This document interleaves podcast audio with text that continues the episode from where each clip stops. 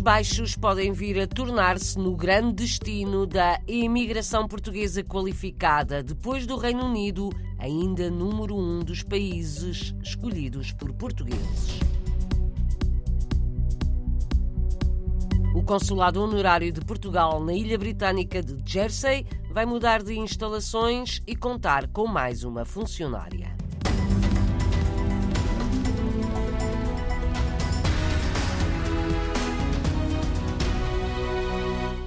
Países Baixos podem vir a tornar-se no grande destino da imigração portuguesa qualificada. Podem vir a funcionar como alternativa ao Reino Unido, com regras agora mais apertadas para a residência de estrangeiros. A constatação é de Rui Pena Pires, coordenador do Observatório da Imigração. Países Baixos está em vias de se tornar um dos uh, grandes destinos da imigração portuguesa. Alguns dados que temos sobre esta imigração para a Holanda mostram que é uma imigração que, tal como a que se dirigia para o Reino Unido, tem uma percentagem muito forte de imigrantes qualificados. A Holanda é um país em que uh, o mercado de trabalho mais qualificado funciona em inglês, portanto tem uma grande capacidade de atração que eventualmente até poderá estar a compensar alguns problemas na imigração para o Reino Unido pós-Brexit. Rui Pena Pires, entrevistado hoje na RDP Internacional, um dia depois da apresentação do relatório da imigração em 2021.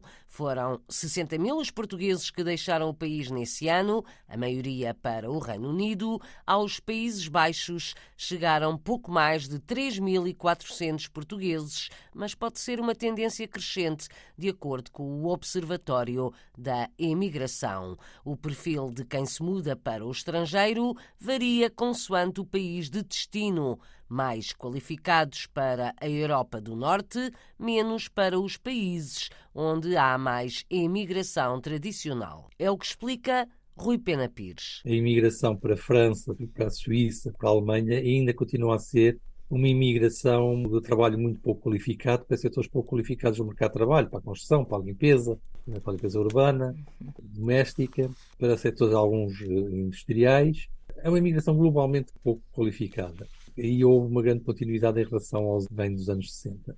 Para destinos novos, como era o caso do Reino Unido, como é o caso da Irlanda, como é o caso dos nórdicos e como é o caso dos Países Baixos também, a imigração já tem um peso muito maior de pessoas qualificadas. Nos países nórdicos, a maioria dos imigrantes, mais de 50%, tem uma licenciatura. Em comparação, os últimos dados que temos mostram que para a França tem uma licenciatura apenas 10% dos imigrantes portugueses. Portanto, entre 10% e 60%, 70%, vai uma diferença muito muito significativa que mostra que estamos perante mundos diferentes que coexistem na imigração. O coordenador do Observatório da Imigração, entrevistado pela jornalista Paula Machado. Está em estudo agora a tendência de descida ou não da imigração portuguesa desde 2014, que estava a diminuir. No ano em que começou a pandemia, a queda foi maior.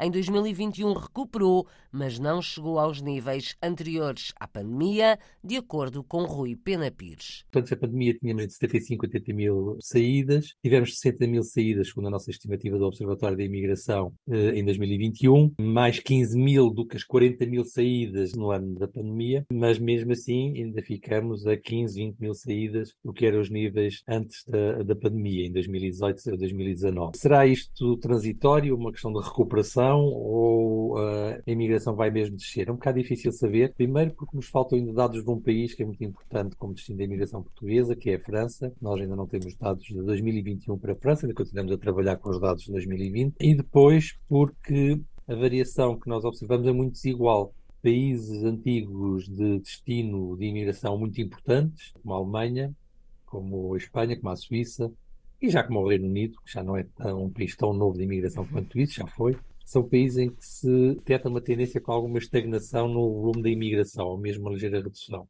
Pelo contrário, houve países que ganharam atração. É o caso, em particular, dos países nórdicos e dos países do Benelux, Bélgica, Luxemburgo e Países Baixos, que eh, não só cresceram, como cresceram para além dos níveis de 2019. Não só houve uma recuperação da, da, da imigração, como houve um crescimento da imigração para níveis superiores àqueles que havia antes da pandemia. Rui Pena Pires, coordenador do Observatório da Imigração, um dos convidados esta quinta-feira do programa Câmara dos Representantes, para ouvir aqui na RDP Internacional, depois das notícias das sete da tarde, com a jornalista Paula Machado.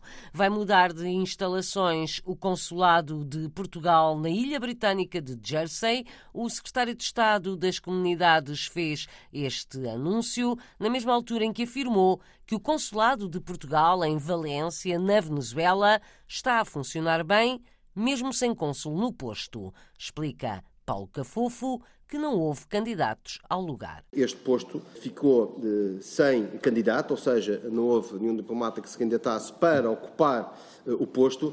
Estamos aqui a ver uma solução que possa efetivamente ser uma solução uh, que possa dar uh, aquilo que aquela comunidade necessita, sendo que o, o posto continua a funcionar. Portanto, ou seja, não é o facto de não ter um cônsul, o trabalho realizado pelo anterior cônsul foi um trabalho extraordinário, deixou uma casa bem organizada e o responsável pelo posto, porque há um responsável pelo posto, continua a fazer o, o excelente trabalho. O secretário de Estado das Comunidades respondia assim anteontem a questões colocadas por um deputado do PSD numa comissão parlamentar, o madeirense Sérgio Marques. Jersey, para quando a melhoria da acessibilidade a este, a este consulado, tem graves problemas uh, relativamente ao acesso de pessoas com mobilidade reduzida.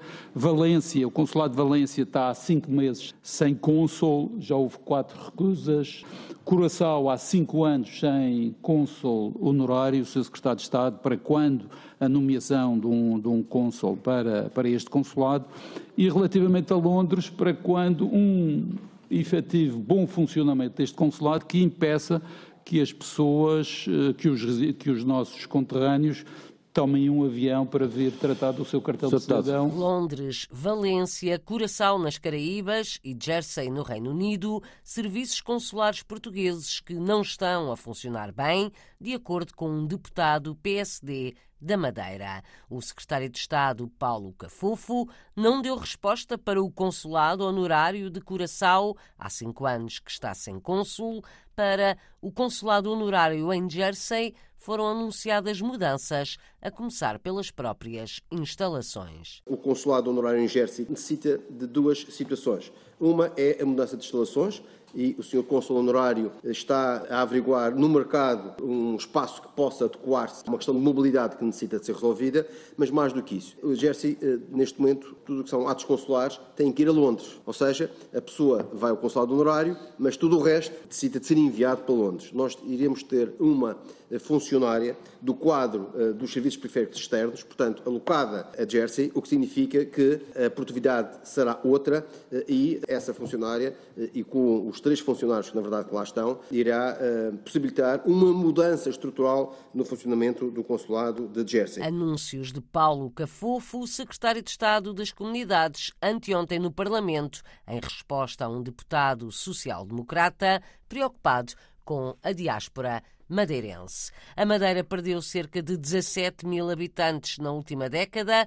Entre 2011 e 2021, a perda de pessoas foi mais evidente na primeira metade dessa década, acima de tudo por causa da imigração e também, jornalista Cláudia Ornelas, também pelo maior número de mortes em relação aos nascimentos. Entre 2011 e 2016, a região assistiu à maior redução da população, o equivalente a cerca de 12 mil pessoas, algo que Paulo Vieira, diretor regional de estatística, explica com a situação económica. Os anos de 2011, 2012 e 2013 foram anos de, de recessão, uh, em que o país e a região estiveram sob intervenção particularmente centrado no ano 2012, em que o PIB desse ano caiu cerca de 8%.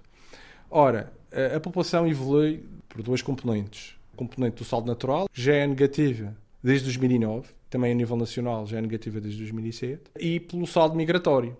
E o saldo migratório nesse período foi também negativo. Uma situação que se inverteu a partir de 2017. Apesar de continuarmos com um saldo natural negativo, ou seja, com mais óbitos do que nascimentos, passámos a ter um saldo migratório positivo, em fruto também do regresso da população de Venezuela, que, segundo os censos, conseguimos saber que desde 2010 regressaram cerca de 10.400 pessoas da Venezuela. Paulo Vieira olha para a captação de migrações como uma das formas de reverter esta tendência. A Madeira tem a população mais envelhecida, tal como o país, tal como a Europa. Perdeu também cerca de 17 mil habitantes entre 2011 e 2021.